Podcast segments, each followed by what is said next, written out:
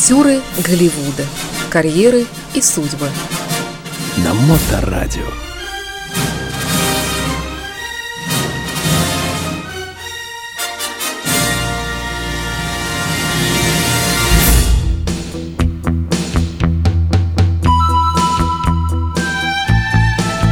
Всем доброе время суток. В эфире программа «Дневной сеанс» или «Актеры Голливуда» и я ее ведущий Илья Либман. Сегодня буду говорить об сериале «Фрейд», который выпустил Netflix в дни самоизоляции народов многих наций. Я знаю, что у всех правил есть исключения, и вместо истории про голливудцев расскажу о новом австрийском сериале – не думаю, что выпуск картины был предусмотрен на время эпидемии. Просто карта так легла.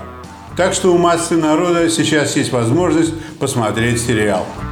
Про Зиги Фрейда я знал не особенно много, но хорошо помню карикатуру времен моей юности, на которой между двумя бородатыми мужскими профилями была зажата обнаженная женщина. И однажды прочитал про него, что Фрейд, находясь в Штатах по делам, в начале века, так и не смог переварить американскую кухню. Он страдал запором, угрожающим его жизни и жизням окружающим его людей, и был почти что катапультирован назад в Вену. Еще я знал из другого источника, что Зиги любил стимулировать себя кокаином, но в те годы это было непредосудительно и вполне законопослушно. Следует принять во внимание – что по воспоминаниям его знакомых и соратников по профессии Фрейд был не таким уж заурядным еврейским доктором Венской городской больницы, а пытался создать свое учение. А в таком непростом деле без достойного стимулятора можно было заскучать и сбиться с тропы довольно быстро. Я начал смотреть первую серию с легким скепсисом – Уж больно доктор Фрейд был похож на бородатого Джеймса Бонда в исполнении Пирса Брознана, но не было на экране и намеков на забавное. Все великое в нашем мире часто начинается с отчаянных фейков.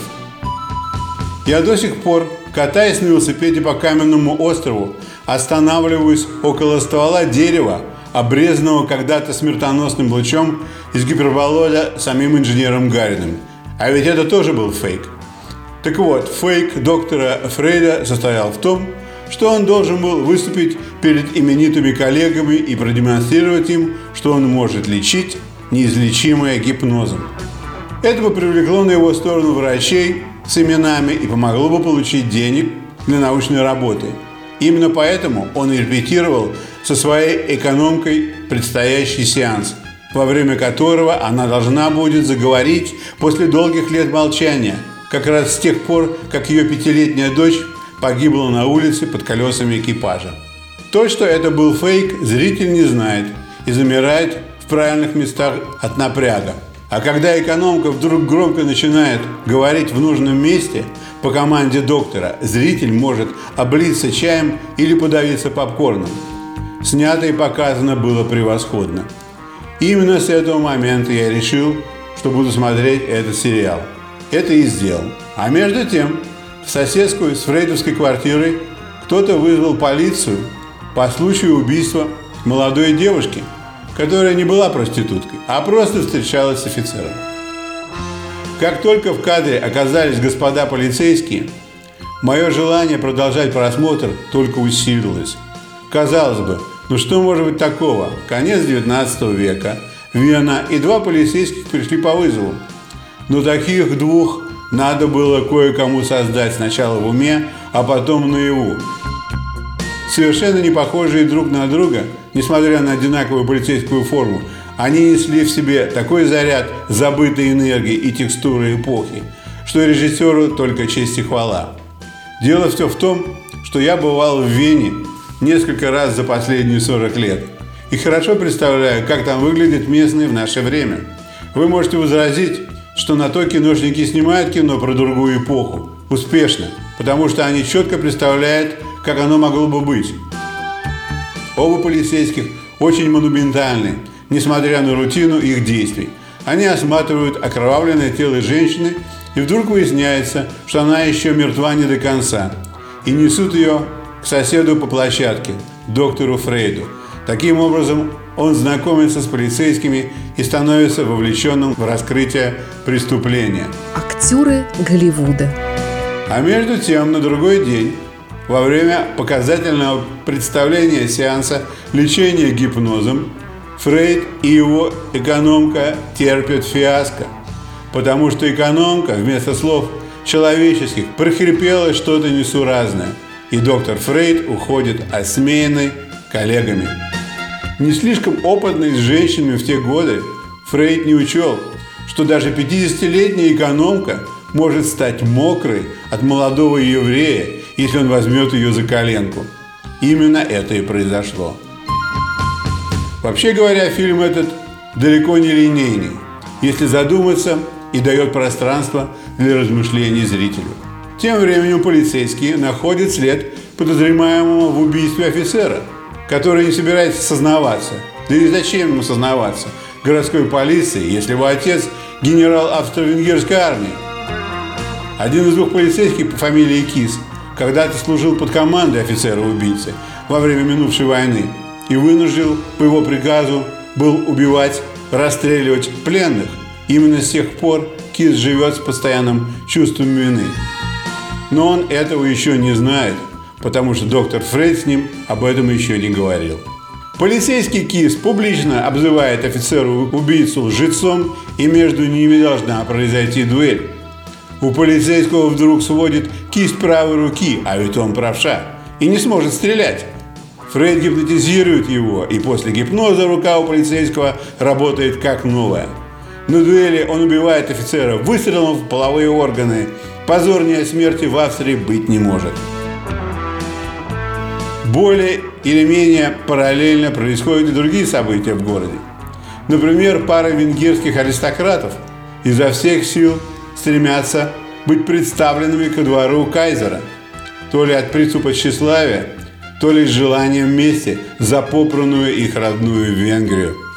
Они устраивают у себя дома вечеринки, на которые приглашают важных для власти людей. У них есть приемная дочь, медиум с потусторонними возможностями чтения как прошлого, так и будущего. Зовут ее Флёр. Именно из ее потусторонних возможностей в истории происходят никак необъяснимые смерти и убийства. Показана одна из таких вечеринок, на которой гости и модели раздеваются до гола, и ответственный за тусовку расставляет всех, как на картине классика. Картина висит тут же, так что можно сравнить. Не знаю уж каким образом, но все люди, а их в фильме совсем немало, выглядят иначе, чем наши современники.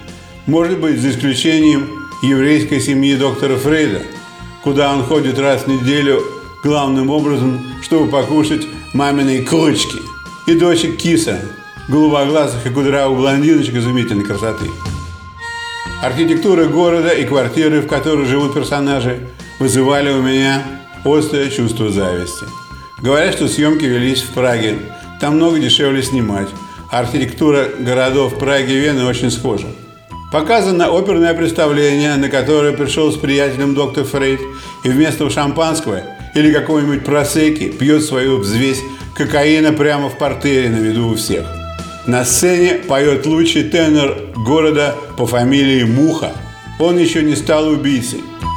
Замечательно показан городской дурдом, где Фрейду приходится работать в подчинении врачей, не уважающих его как фантазера и выскочку кроме одного бородача, который дает ему денег, кокаина и предупреждает, что с пациентками ни в коем случае нельзя вступать в половую связь, а то получится, как у него с мадам Нигерпопель. Интересно будет отметить, что в дурдоме пользовались беспривязной системой содержания безопасных больных, один из которых с головой в шрамах от скрытий ходил за главным врачом как верная собака и пытался давать ему советы, как и с кем поступать.